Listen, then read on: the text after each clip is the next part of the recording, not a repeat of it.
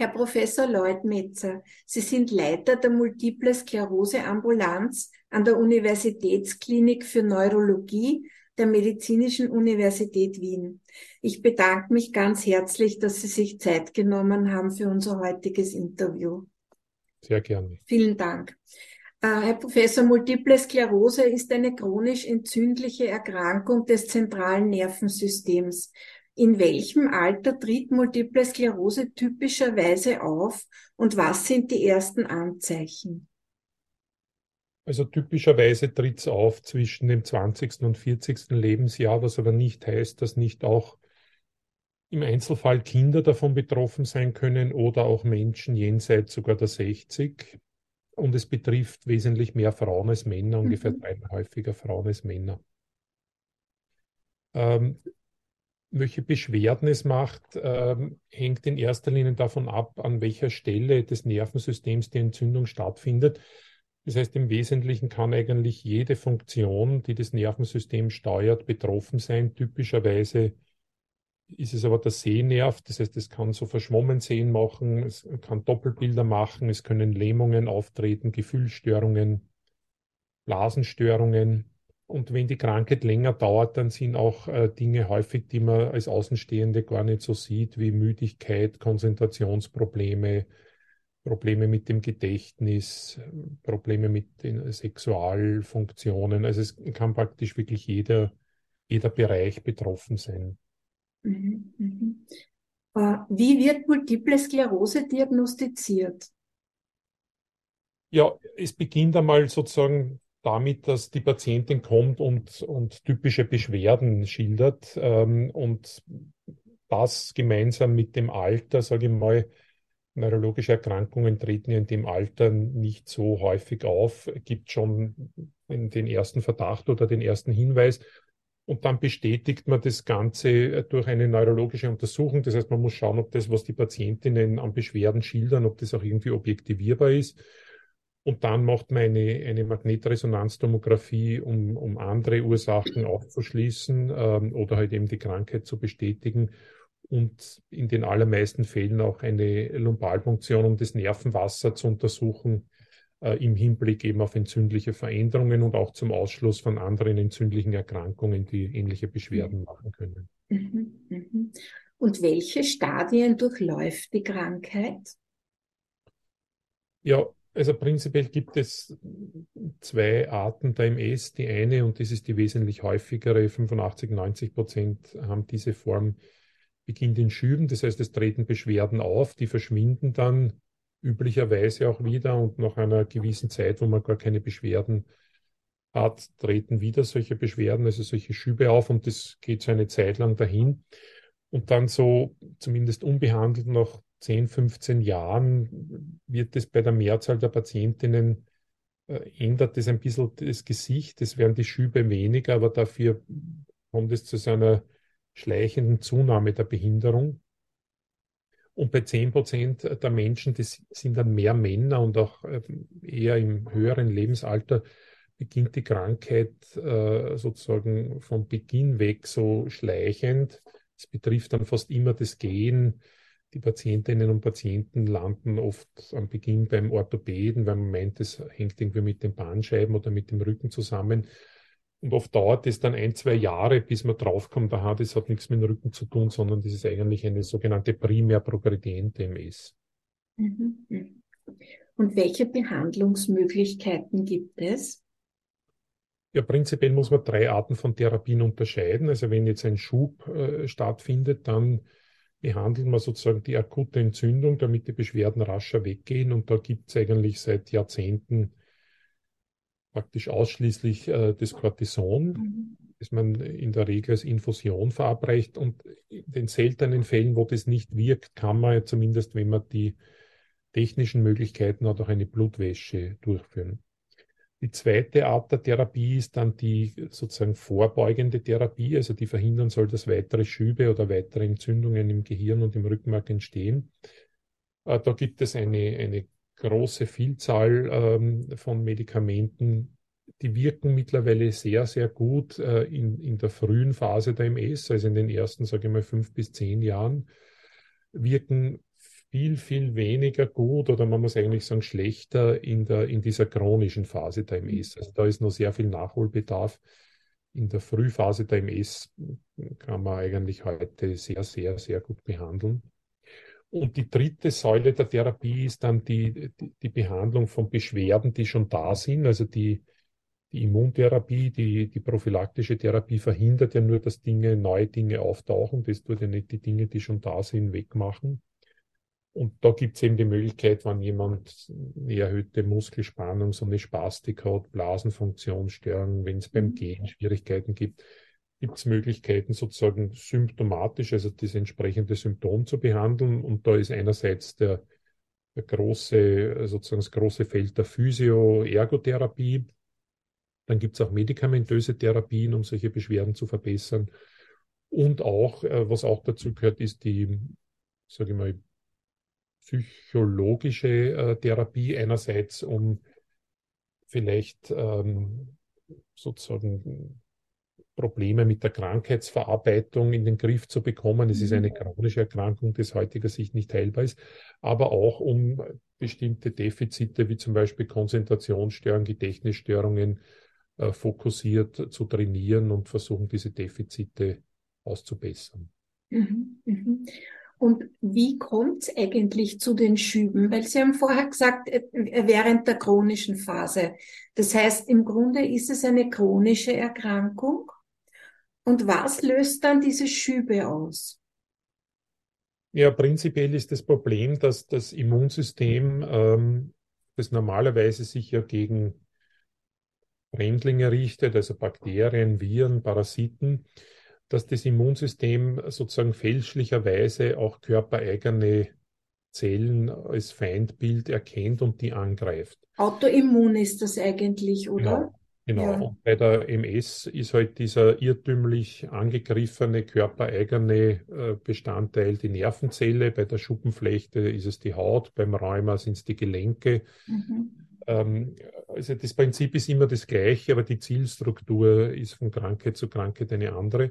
Und, und diese sozusagen überaktiven Zellen, die, die wenden sich eben gegen Nervenzellen, greifen die an und zerstören die.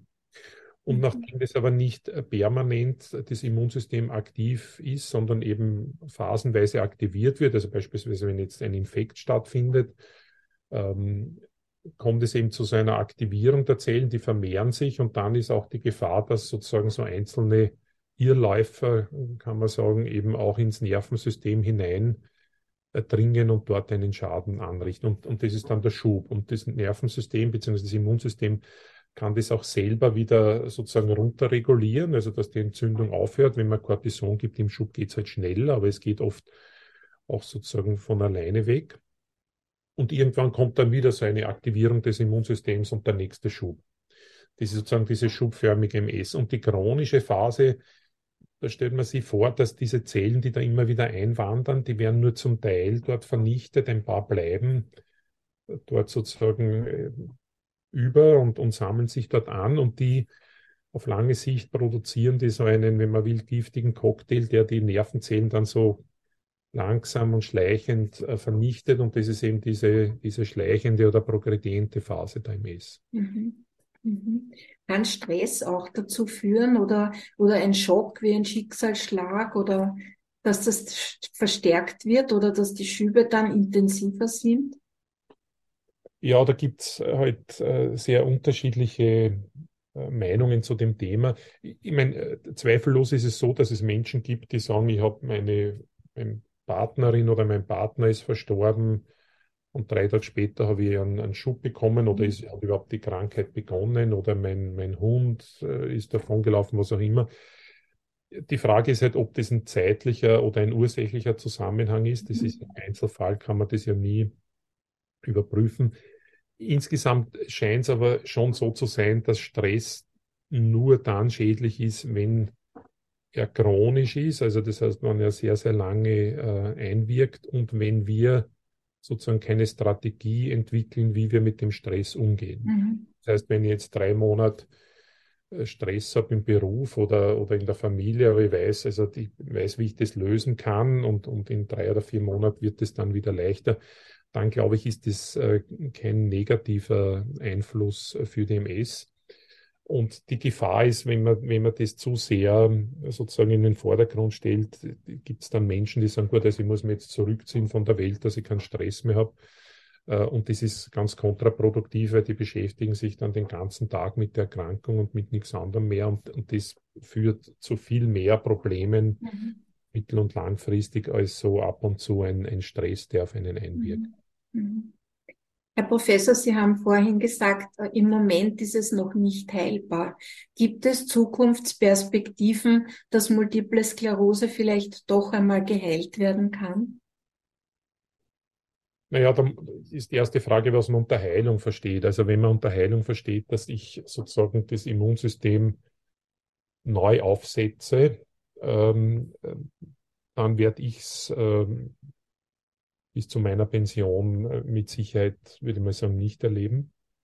Äh, man muss aber sagen, äh, die, die Therapien, die es jetzt für die schubförmige MS gibt, wenn man die früh einsetzt, die sind in der Lage, die Krankheit um wahrscheinlich 80, 90 Prozent äh, zu reduzieren. Also das kommt einer Heilung schon sehr, sehr nahe. Und ich glaube, entscheidend ist ja auch nicht so sehr, ob man es heilen kann, sondern entscheidend, und, und das wollen ja die Patientinnen wissen, ist, ob man es schaffen kann, ähm, die Menschen bis zur bis 70, 80 sozusagen vom Stock oder vom Rollstuhl zu bewahren. Mhm.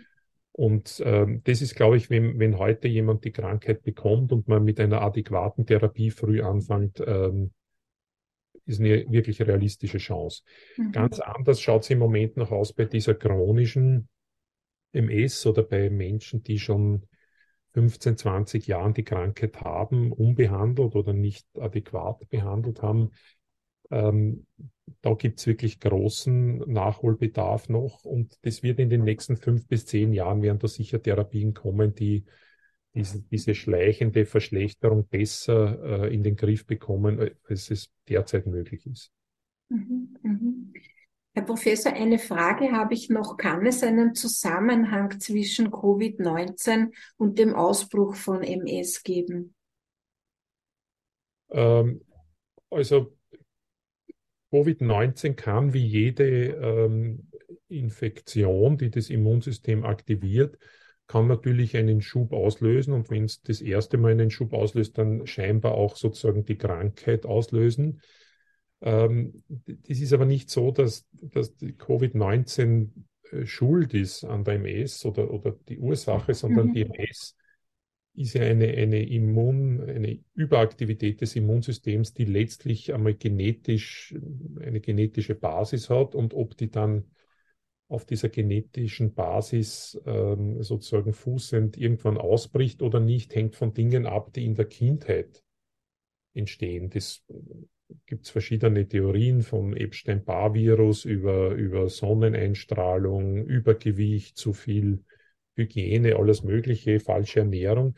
Aber das heißt, das passiert also irgendwann um die Pubertät oder eigentlich spätestens mit der Pubertät. Und wenn jetzt die Krankheit mit, mit 25 oder 30, ich sage jetzt einmal unter Anführungsstrichen, ausbricht nach einer Covid-Infektion, dann wäre sie auch ohne Covid-Infektion äh, ausgebrochen, mhm. vielleicht halt beim nächsten Schnupfen oder bei der nächsten, beim nächsten Harnwegsinfekt. Aber es ist nicht so, dass Covid eine MS verursacht. Das ist definitiv nicht so. Aber jede Art von Infektionskrankheit, und da gehört Covid ja dazu, kann sozusagen einen Schub auslösen, weil sie im Rahmen der Infektion zu einer Aktivierung des Immunsystems kommt. Mhm. Dann passieren da halt auch eher Fehler als in der Phase, wo keine Aktivierung stattfindet. Mhm. Mhm. Herr Professor, Sie haben uns jetzt schon so viele Fragen beantwortet. Gibt es von Ihrer Seite noch irgendetwas, das Sie den Betroffenen gerne mitgeben möchten oder auch unseren Zuhörern? Ja, also mitgeben. Ich meine, wichtig ist, glaube ich, ähm, behandeln, zumindest in den frühen Phasen kann man es heute sehr gut. Ähm, was die, was die Menschen, die davon betroffen sind, selbst machen können und sollen. Und das ist wahrscheinlich genauso wichtig wie eine, eine gute Immuntherapie ist, dass sie sich ähm, gesund ernähren, dass sie sich bewegen, dreimal in der Woche eine Stunde Ausdauertraining machen und dass sie sich von der Krankheit sozusagen nicht ähm, irgendwie übermannen lassen oder, oder vereinnahmen lassen.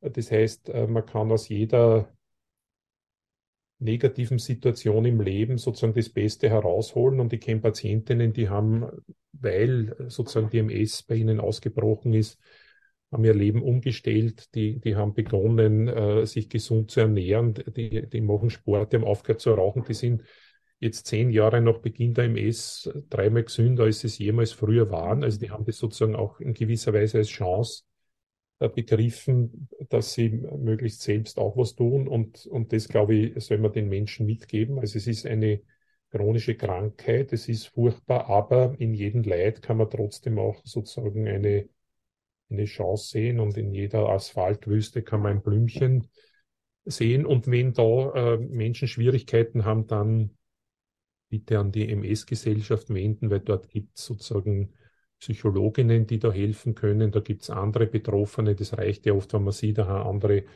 kommen mit dem eigentlich gut klar. Da kann man sich mit denen austauschen. Da gibt es Tourengruppen, was weiß ich. Also ümsg.at oder die Wiener MS-Gesellschaft für die Menschen, die im Osten äh, sind. Da gibt es wirklich sehr viele äh, Hilfsangebote. Das kann ich sehr, sehr empfehlen.